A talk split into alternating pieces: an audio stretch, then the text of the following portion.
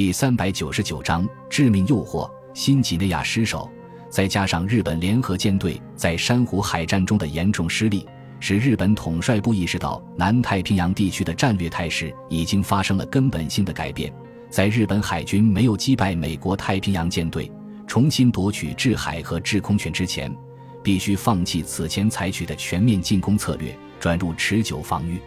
有鉴于此，日本统帅部暂时停止了对澳洲派遣军的大规模增援，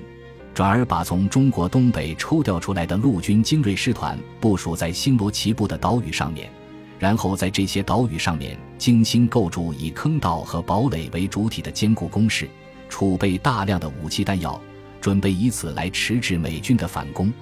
由于这些岛屿当中比较大的一些都修筑了机场，部署了相当数量的岸基战斗轰炸机。可以进行非常有限的相互支援。美军如果想攻击任何一个岛屿，几乎都会遭到从附近岛屿起飞的日军战机的攻击。与此同时，山本五十六率领的联合舰队在岸基飞机的掩护下，虎视眈眈地盯着美军的一举一动，随时准备反咬一口。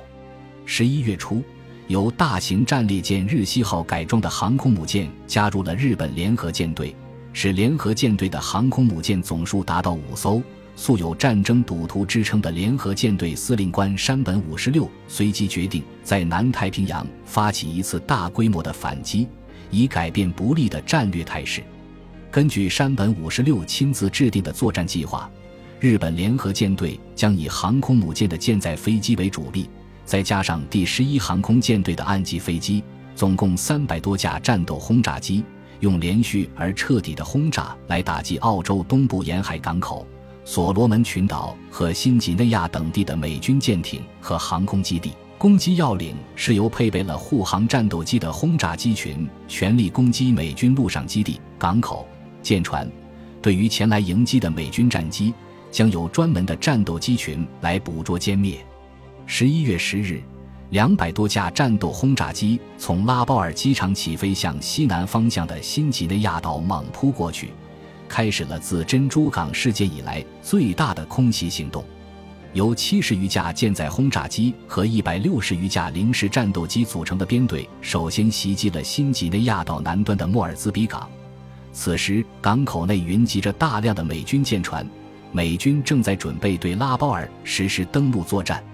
当日机逼近之后，配备了大量新型战斗机的美军紧急升空迎敌。双方在莫尔兹比港和附近海域上空展开了一场激战，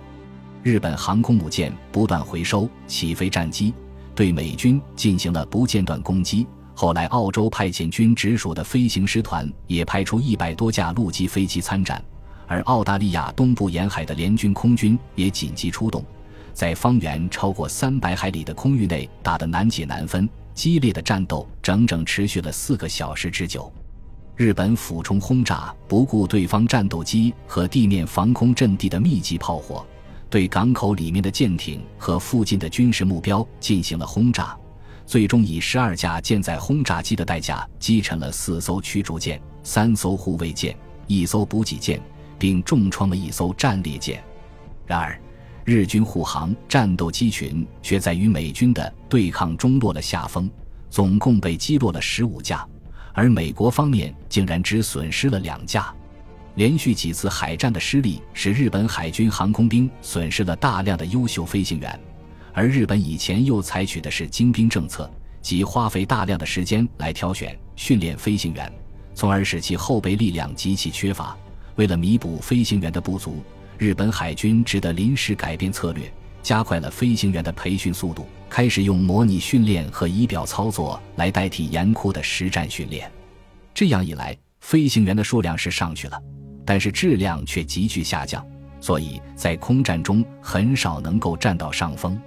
其实，此时的零式舰载战斗机仍然有和美军新型战斗机一搏的实力，但是日军飞行员甚至连自己飞机的性能都没有搞清楚就匆忙上阵，完全是依靠血气之勇和对手周旋。因而成了给美军飞行员增加功勋的礼物。尽管如此，山本五十六精心策划的反击行动还是取得了预期的效果。美军不得不花费大量的时间和精力来完善新几内亚的防空系统。并把大量战斗轰炸机部署在莫尔兹比港口附近的简易机场上，拱卫这个重要的前进基地。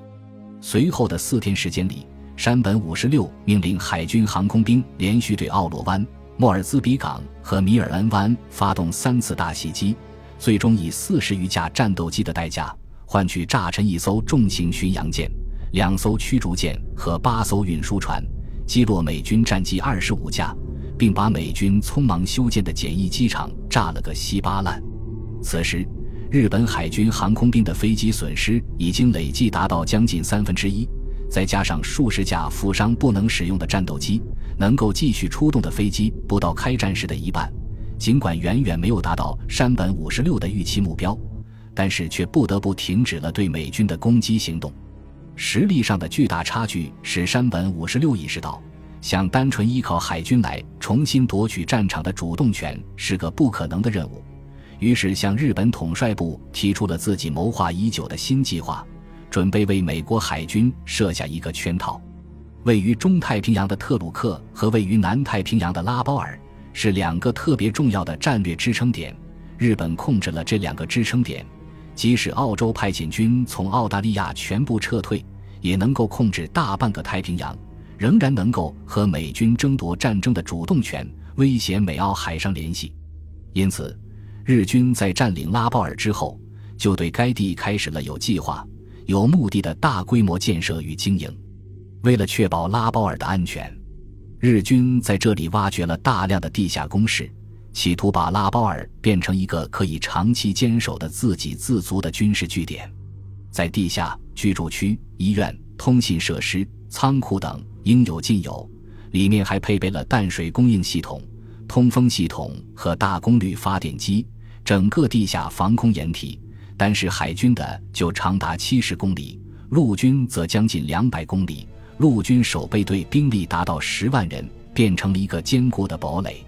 山本五十六认为，美军如果想彻底切断澳洲派遣军的海上生命线，反攻南太平洋，收复澳洲、印度尼西亚、菲律宾和新加坡等战略要地，必须攻占拉包尔。这样一来，就可以利用美军急于攻克拉包尔的心理。在中所罗门、格林群岛、埃米劳岛、阿德米勒尔提群岛和新几内亚北部岛屿设立了一些坚固的据点，等待美军去攻打。接着，用陆军守备部队销毁美国陆军的实力，用陆军航空兵的岸基战斗轰炸机削弱美国太平洋舰队。等美军拔除这些据点，并最后在拉包尔登陆的时候，大量美军的人员和物资已经消耗掉了。这时候。集结在拉包尔的强大帝国陆军精锐部队，则凭借精心构筑的坚固工事，把美军地面部队和海军主力舰队牢牢地牵制在这里。等到美军变成疲兵之后，联合舰队的主力再倾巢而出，袭击太平洋舰队侧背。日本统帅部详细的讨论了山本五十六的计划，认为具有很高的可行性，即使最终没有能够取得海战的胜利。歼灭美国太平洋舰队也可以争取到至少半年的时间，在这段时间里，日本可以利用中国占领区的资源，利用满洲和日本本土的工厂继续扩大生产军火，并且把中国境内的驻军逐步撤到沿海，把黄河以南地区的兵力调到绝对国防圈上和本土岛屿上，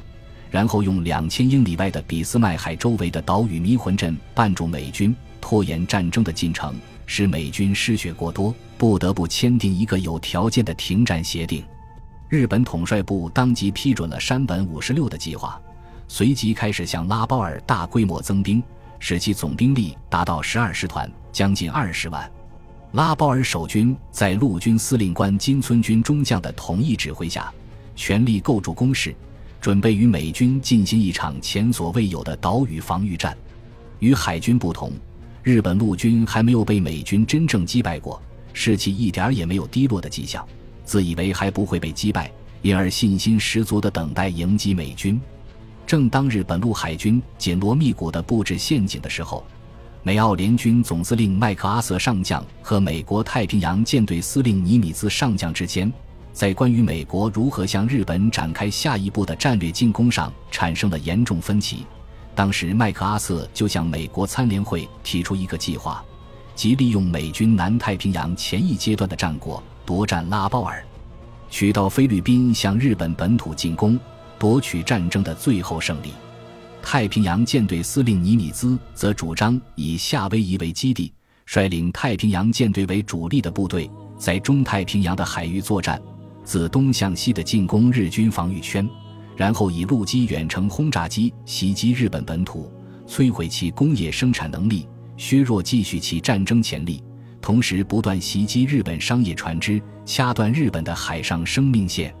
太平洋战场历来是美国海军的舞台，作为太平洋舰队司令的尼米兹也应该享有更多决策的权利。但自从与日本开战以来，美国陆军也投入了大量兵力参与作战。而声名显赫的麦克阿瑟上将更是在澳大利亚设立了自己的司令部，指挥南线的对日作战。他与尼米兹之间的争论，实质上就是美国陆海军之间的权力之争。对此，罗斯福只有采取折中方案：麦克阿瑟担任西南太平洋战区司令，尼米兹担任中太平洋战区司令，陆海军相互配合，各自拥有相互独立的指挥权。获得独立的指挥权之后，麦克阿瑟立即着手准备攻占拉包尔，此举正中日本统帅部的下怀。